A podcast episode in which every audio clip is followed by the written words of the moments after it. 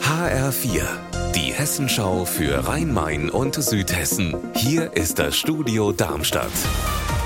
Mit Sascha Lapp, hallo. Nur noch wenige Wochen, dann geht sie los, die Freibad-Saison. Und es könnte sein, dass einige Badegäste in die Röhre schauen, weil ihr Freibad gar nicht öffnet. Der Grund ist mangelt an Personal. Petra Demand, wo sieht's besonders schlimm aus? Zum Beispiel im Waldseebad Berfelden im Odenwald. Da ist immer noch nicht klar, ob es überhaupt öffnen kann, einfach weil Rettungsschwimmer fehlen.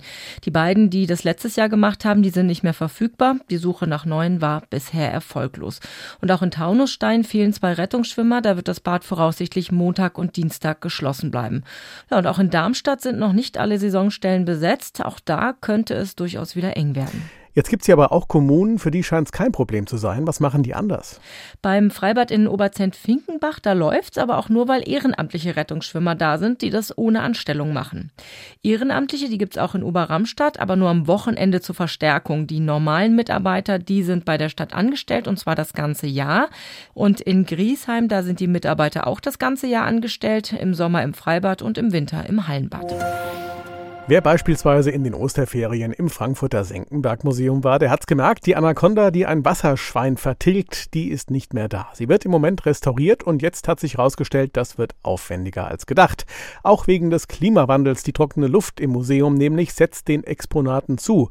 Die Fachleute werden nun von Experten anderer Museen unterstützt, dem Ledermuseum Offenbach beispielsweise, aber auch vom Frankfurter Zoo. Der stellt ein Röntgengerät zur Verfügung. Die Arbeiten, die können nun bis zu einem Jahr dauern und damit die Anaconda danach mit dem trockenen Klima besser zurechtkommt, bittet das Senckenberg Museum um Spenden für eine neue Vitrine, in der die Luftfeuchtigkeit geregelt werden kann.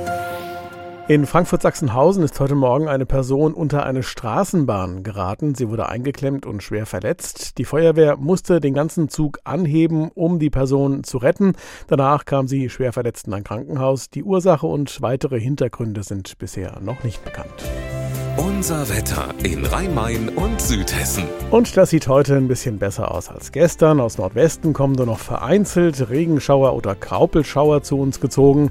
Das Ganze bei 9 Grad in Bärstadt und 12 Grad in Mülheim. Und auch heute Nacht, da klingen die letzten Schauer bald ab und es klart ab Mitternacht vielerorts auf. Ihr Wetter und alles, was bei Ihnen passiert, zuverlässig in der Hessenschau für Ihre Region und auf hessenschau.de.